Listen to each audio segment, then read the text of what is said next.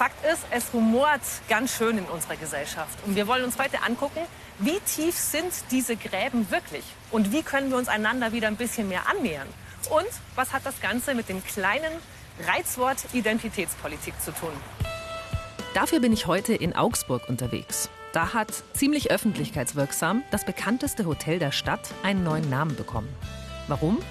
Der Vorwurf, der alte Name war rassistisch. Ich habe jetzt eine Verabredung und zwar mit einer jungen Aktivistin aus Augsburg, die sich genau dafür eingesetzt hat, dass dieses Hotel jetzt anders heißt. Und zwar mit Janette und die steht ganz genau hier und ich stelle sie euch mal vor. Hi Janette. Du bist Teil vom Open Afro Augs Kollektiv. Ihr habt euch dafür eingesetzt, dass das Maximilians heute Maximilians heißt. Warum wolltet ihr, dass es nicht mehr so heißt, wie es früher hieß?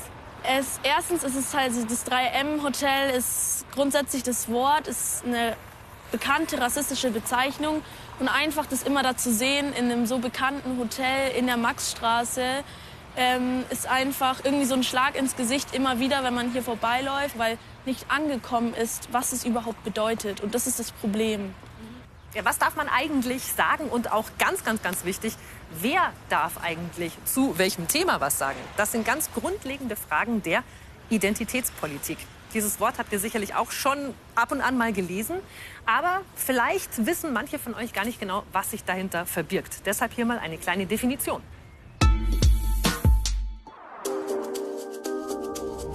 Identität ist das, was einen Menschen ausmacht. Das, was ihn zu einer eigenständigen Persönlichkeit macht. Aber auch das, was ihn mit anderen eigenständigen Persönlichkeiten verbindet. Zum Beispiel, wenn er sich einer bestimmten Gruppe zugehörig fühlt, in ihr eine Identität findet. Ob als Fan einer Fußballmannschaft, als Teil einer politischen Vereinigung oder auch als Mitglied einer sozial benachteiligten und diskriminierten Gruppe. Die Bedürfnisse einer solchen Gruppe in den Mittelpunkt zu stellen und deren Interessen und Ansprüche durchzusetzen, nennt man Identitätspolitik. Identitätspolitik ist nicht neu. Erstmals verwendet wurde der Begriff im Jahre 1977 vom Combahee River Collective, einem Zusammenschluss von schwarzen lesbischen Frauen, die ihre Diskriminierung gemeinsam als Gruppe bekämpfen wollten weil ihre Erfahrungen als benachteiligte Frauen in der allgemeinen Politik nicht behandelt wurden. Identitätspolitik wird in der Regel für Menschen gemacht, die sich zum Beispiel wegen ihres Geschlechts, wegen ihrer ethnischen Abstammung oder wegen ihrer sexuellen Orientierung benachteiligt oder unterdrückt fühlen.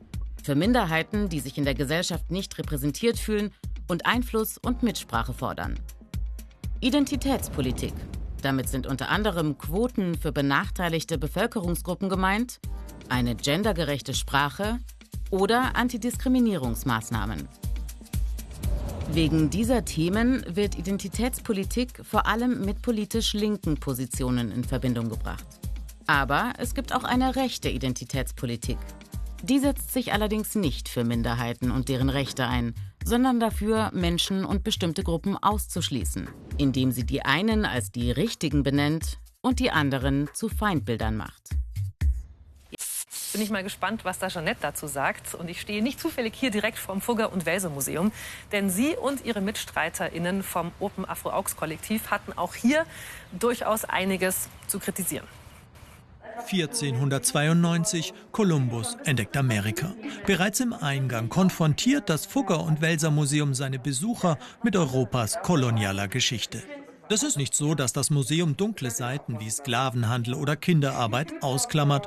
Doch es sind die Kleinigkeiten, an denen sich Open Afro Augs und viele andere stören. Wie diese Kannibalenszene, die einem weißen Europäer wahrscheinlich gar nicht auffällt generell, wie mache ich das denn jetzt als Museum, wenn ich sage, ich will historisch ja nicht verheimlichen, was da passiert ist.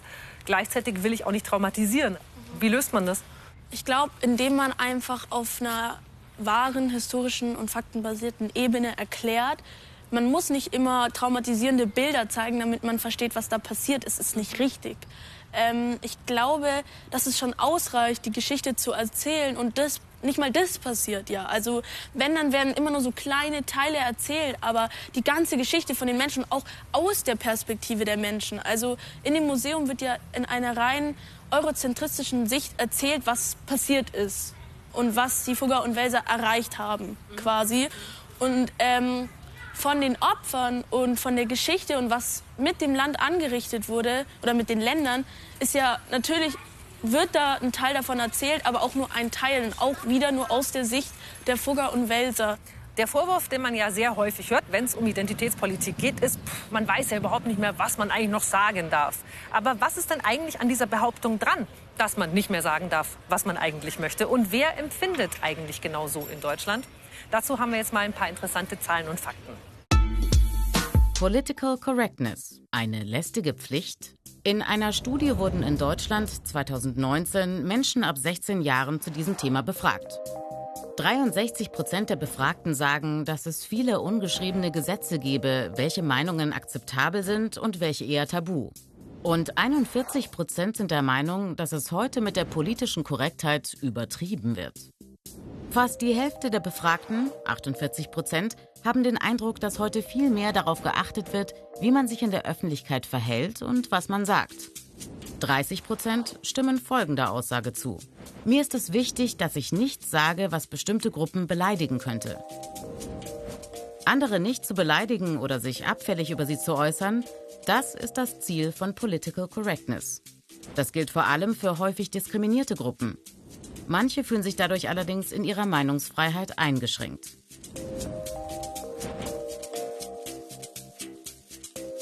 Meinungsfreiheit ist ein Menschenrecht, eines der ältesten.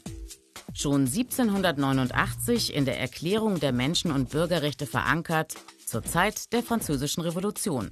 Dort heißt es in Artikel 11, die freie Mitteilung der Gedanken und Meinungen ist eines der kostbarsten Menschenrechte. Jeder Bürger kann also frei schreiben, reden und drucken. Aber im selben Satz steht auch, dass diese Meinungsfreiheit nicht uneingeschränkt gilt, sondern unter Vorbehalt. Und es ist von Verantwortlichkeit die Rede, damit es keinen Missbrauch dieser Freiheit gibt. Auch die Meinungsfreiheit hat also Grenzen, früher wie heute. Im 20. Jahrhundert wird die Meinungsfreiheit in der Allgemeinen Erklärung der Menschenrechte von 1948 nochmals verankert, in Artikel 19. In Deutschland ist die Meinungsfreiheit als Grundrecht außerdem in der Verfassung, dem Grundgesetz von 1949, verankert, in Artikel 5. Aber auch hier heißt es in Absatz 2, diese Rechte finden ihre Schranken in den Vorschriften der allgemeinen Gesetze und in dem Recht der persönlichen Ehre. Kompass für die eigene freie Meinungsäußerung sind also die demokratischen Werte. Und die Grenzen des Sagbaren sind erreicht, wenn die Würde des Menschen verletzt wird. Zum Beispiel, wenn Menschen die Verbrechen der NS-Zeit verharmlosen, wenn Migrantinnen pauschal abgewertet werden oder die LGBTQI-Community diskriminiert wird. Die Grenzen meiner Meinungsfreiheit sind also da erreicht, wo ich die Würde eines anderen Menschen verletze. Das klingt logisch. Aber das, was gerade eben passiert ist, dass immer mehr und auch immer diversere Menschen mitsprechen, wann und wodurch genau die Menschenwürde eigentlich verletzt wird und nicht mehr nur die alte weiße Dominanzgesellschaft bestimmt, was man eigentlich sagen darf. Ja, und eine dieser neuen Stimmen ist Emilia Reuk. Die Politologin und Aktivistin wächst als Kind einer schwarzen Mutter und eines weißen Vaters in der Nähe von Paris auf. Und ihr weißer Großvater ist bekennender Rassist. Unter anderem darüber hat sie gerade ihr erstes Buch geschrieben. Why We Matter. Das Ende der Unterdrückung. Hallo. Hallo. Du hast ja selber in, in Why We Matter ähm, sehr stark auch von deiner eigenen Familie erzählt in deinem Buch. Wenn man mit einem rassistischen Großvater aufwächst, wie hält man das aus? Also wie hast du das ausgehalten und wie hält es auch eine Familie aus?